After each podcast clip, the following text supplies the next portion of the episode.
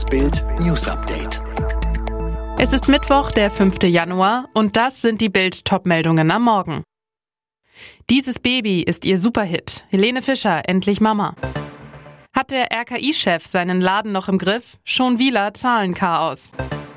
Corona-Expertenrat. Kürzere Quarantäne soll Systemkollaps verhindern. Atemlos vor Babyglück. Superstar Helene Fischer ist Mama geworden. Das erfuhr Bild exklusiv aus dem engsten Familienumfeld und gratuliert von Herzen. Das kleine Mädchen kam rund um Weihnachten zur Welt, kurz nachdem Bild berichtet hatte, dass Helene und ihr Verlobter Thomas Seitel sich auf eine Prinzessin freuen dürfen. Helene hat nicht in der Klinik im nahen Starnberg entbunden, erfuhr Bild. Es war wohl eine Hausgeburt. Sie ist daheim am Ammersee, erholt sich und genießt die Zeit mit ihrer Tochter. Man ahnt, wie dankbar und erfüllt die Sängerin und der Akrobat ins neue Jahr starten. Denn ein Hit, so viel steht fest, ist die Mini-Helene schon jetzt, bei diesen Wahnsinnsgenen. Thomas Seitel studierte an der Sporthochschule in Köln, gewann die deutschen Hochschulmeisterschaften am Reck. Als Vierjähriger fing er an zu turnen. Helene Fischer machte Fachabi und eine Musical-Ausbildung. Heute ist sie Deutschlands erfolgreichste Sängerin. Ihre Eltern wohnen ganz in der Nähe und werden im Leben ihres vierten Enkelkindes sicher eine wichtige Rolle spielen. Er gibt sich gern als einsamer Mahner in der Corona-Wüste. Robert Koch Institutchef Professor Lothar Wieler. Der Herr über die Wissenschaftsdaten agiert zunehmend politisch, mahnt, warnt, fordert immer härtere Corona-Beschränkungen und geht der Politik damit inzwischen mächtig auf den Keks. Denn Wieler hat den eigenen Laden nicht immer im Griff. Jüngstes Beispiel. Weil sein RKI Ende Dezember Zahlen vertauschte, entstand der Eindruck, Omikron treffe Geimpfte stark überproportional im Vergleich zu Ungeimpften. Ein gefundenes Fressen für Corona-Leugner. Dabei hatte das das RKI versäumt, die Vorwochenzahl der ungeimpften Omikron-Infizierten zu aktualisieren. Statt 1097 Ungeimpfte stand dort nur 186. Im Netz jubelten die Verschwörungstheoretiker. Impfverfechter und Politiker gerieten in Erklärungsnot angesichts von Wielers Zahlensalat. Und was tat das RKI? Korrigierte still und leise die Zahlen im Wochenbericht auf der Homepage, ohne jede öffentliche Erklärung oder Entschuldigung. Auf Bildanfrage erklärte Wielers Institut, man werde die Sache im nächsten Wochenbericht noch einmal aufgreifen. Krisenschalte des 19-köpfigen Corona-Expertenrats der Bundesregierung. Die Wissenschaftler berieten im Vorfeld der nächsten Ministerpräsidentenkonferenz am Freitag. Soll die Quarantänepflicht bei Infektionen mit Omikron für positiv Getestete und deren Kontaktpersonen verkürzt werden? Angesichts der drohenden millionenfachen Infektionen drängt die Zeit, damit das Land handlungsfähig bleibt. Im Ausland wurden die Quarantäneregeln wegen der meist milder verlaufenden Infektionen bereits angepasst. Das RKI hat nach Bildinformationen Expertinnen bereits neue Vorschläge vorgelegt. Bei Bild Live tagte zuvor der Bild-Expertenrat renommiertester Fachleute. Virologe Klaus Stör will vollständig Geimpfte ganz von der Quarantänepflicht befreien, sofern sie nur Kontakt zu Infizierten hatten. Stör warnt vor Panikmache. Es sind immer mehr Menschen infiziert, aber immer milder.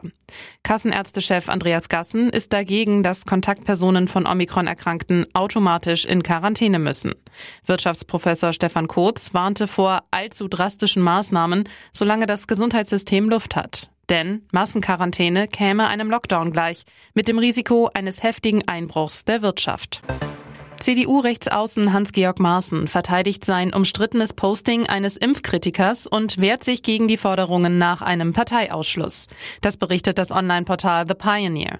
Wenn ich mit einem Posting ein Video eines Professors teile, der sich ernsthafte Sorgen wegen der Verimpfung der mRNA-Impfstoffe macht, übe ich damit mein Grundrecht auf Meinungsfreiheit aus, schreibt Maaßen in einem Brief an Parteifreunde, der The Pioneer vorliegt. Ich kann jeden verstehen, der sich impfen und boostern lässt, aber der Staat ist verpflichtet, die Sorgen der Ungeimpften ernst zu nehmen, schreibt Maaßen. Er begründet seine Impfskepsis mit eigenen Erfahrungen. Ich hatte in meinem Leben bereits zwei Impfschäden. Der erste Fall mit fünf Jahren. Ich musste kurz nach einer Impfung ins Krankenhaus und notoperiert werden. Beim zweiten Mal war ich ein Jahr älter, so der ehemalige Verfassungsschutzpräsident. Die Forderungen nach einem Parteiausschlussverfahren gegen ihn seien ein Angriff auf die Meinungsfreiheit und die innerparteiliche Demokratie, so Maaßen. Als die Wellen am Montagmorgen bei Kopenhagen an den Strand schlugen, gab das Meer ein furchtbares Geheimnis preis. Im Wasser lag ein Auto, darin die Leiche einer jungen Frau. Ein Autofahrer hatte das halb versunkene Wrack in der Morgendämmerung entdeckt, als er an der Meeresenge vor der dänischen Hauptstadt vorbeikam. Die Feuerwehr barg den Citroën aus der Ostsee und entdeckte die Leiche der Frau. Schnell stellte sich heraus, sie wurde seit Sonntag vermisst. Die genaue Todesursache ist noch unklar. Ersten Untersuchungen zufolge soll sie erwürgt worden sein. Schnell geriet der Freund der Toten unter Mordverdacht. Er wurde festgenommen und dem Haftrichter vorgeführt. Die Staatsanwaltschaft hat einen schlimmen Verdacht. Hat der junge Mann seine Freundin in seiner Kopenhagener Wohnung umgebracht und die Leiche anschließend im Auto im Meer versenkt, um Spuren zu verwischen? Polizeikommissar Brian Belling von der Kopenhagener Kripo. Es gibt einen Verdacht, deshalb kam es zur Festnahme. Aber nun müssen wir herausbekommen, was genau passiert ist. Mysteriös? Normalerweise geben die dänischen Ermittler Namen und Identität von Opfer und Täter an die Öffentlichkeit. Doch dieses Mal bleiben die Daten unter Verschluss. Warum? Unklar. Was geschah wirklich am idyllischen Öresund? Neues Jahr, neuer Bikini und Silvi strahlend schön wie immer. Die ersten Tage von 2022 im kalten, regnerischen Deutschland verbringen, kommt für Strandnixe Silvi Mais nicht in Frage. Sie zieht weiter ihre Bond-Show ab. Nach Miami folgte nun der Promi-Hotspot St. Barth. Silvester feierte Silvi sozusagen im Bikini, denn bereits vorm Jahreswechsel zog es die schöne Niederländerin wieder einmal auf die französische Antilleninsel. Mit dabei natürlich Göttergatte und Künstler Niklas Castello. Verträumt verträumter erster Sonntag im Jahr 2022 in der Karibik, schreibt Silvi zu ihrem Bikini-Foto auf Instagram. Ihre Fans hatte sie schon Tage zuvor mit Traumfotos von Traumstränden erfreut.